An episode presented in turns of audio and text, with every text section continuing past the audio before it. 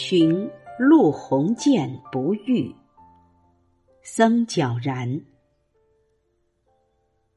宜家虽带郭，野径入桑麻。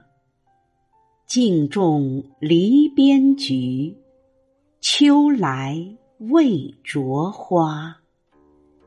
叩门无犬吠，欲去问西家。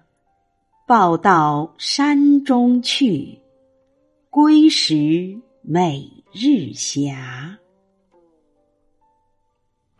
僧皎然，公元约七二零至公元八零三年，俗姓谢，字清昼，吴兴人，今。浙江湖州，唐代著名诗僧，自说谢灵运的十世孙，但据《唐才子传》《颜真卿传》及《旧唐书》记载，皎然是东晋名将谢安十二世孙，谢灵运乃是谢安侄子，因皎然更重视谢灵运名气，故自称。谢灵运十世孙，僧皎然在文学、佛学、茶学等方面颇有造诣，与颜真卿、灵澈、陆羽等合诗，现存诗四百七十首，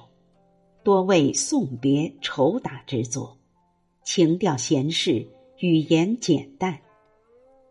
皎然的诗歌理论著作有《诗事》。注释：陆鸿渐，指茶圣陆羽。虽一作为，待靠近的意思。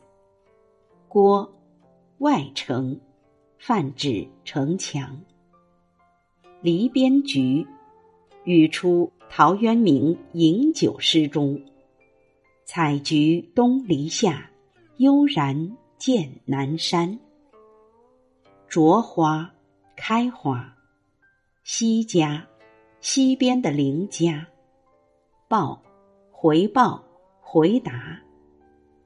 日霞，日将落山，指日暮时分。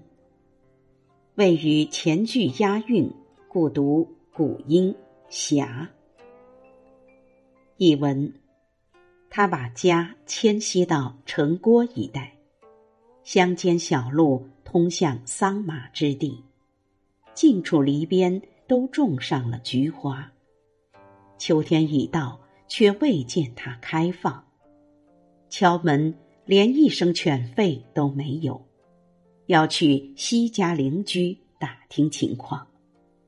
邻人说是到山间去，回时总要西山映着斜阳。赏析：陆羽和皎然是好友。这首诗当是陆羽迁居后，僧皎然过访不遇所作。诗人去访问朋友而未遇，描写了友人新居周围的景色，与友人隐居、种桑、养花的活动，表现了隐士清幽闲适的生活。首联：宜家虽带郭，野径入桑麻。陆羽新居离城不远，但已很幽静。沿野外小径，只走到桑麻丛中才能见到。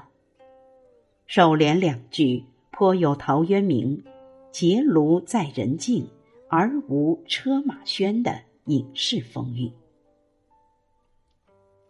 颔联：静种篱边菊，秋来未着花。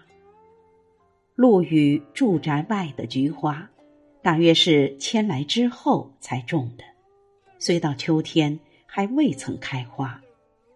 颔联两句自然平淡，点出诗人造访的时间是在清爽的秋天。颈联。叩门无犬吠，欲去问西家。诗人敲门，不但无人应答，连犬吠的声音都没有。此时诗人些许茫然，立刻就回转去，似有些眷恋不舍。于是问了西边邻居，表达了诗人对拜见好友的渴望。尾联：报到山中去，归来每日暇。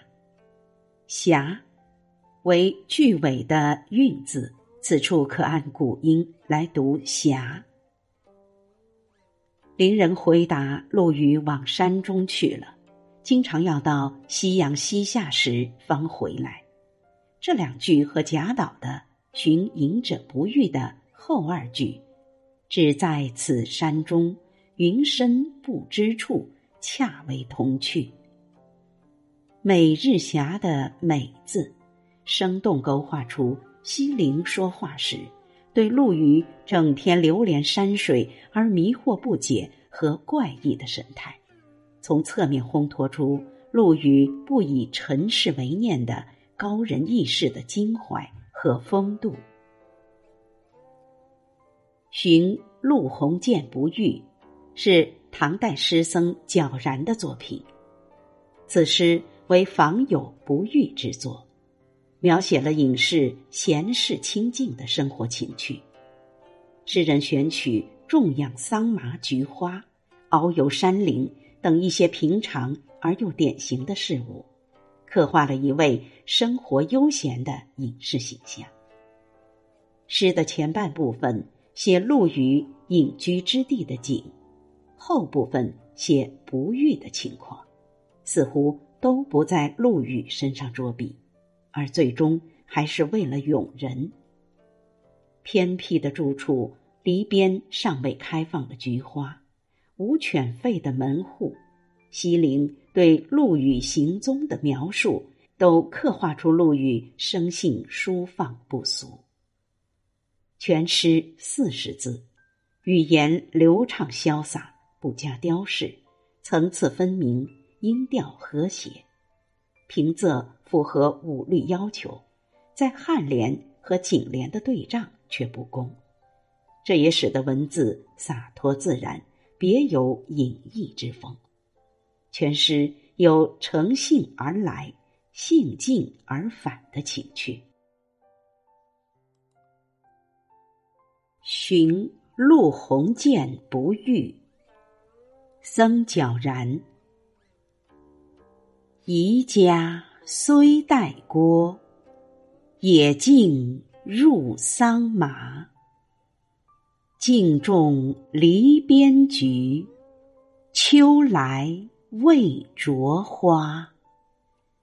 叩门无犬吠，欲去问西家。报到山中去，归时每日暇。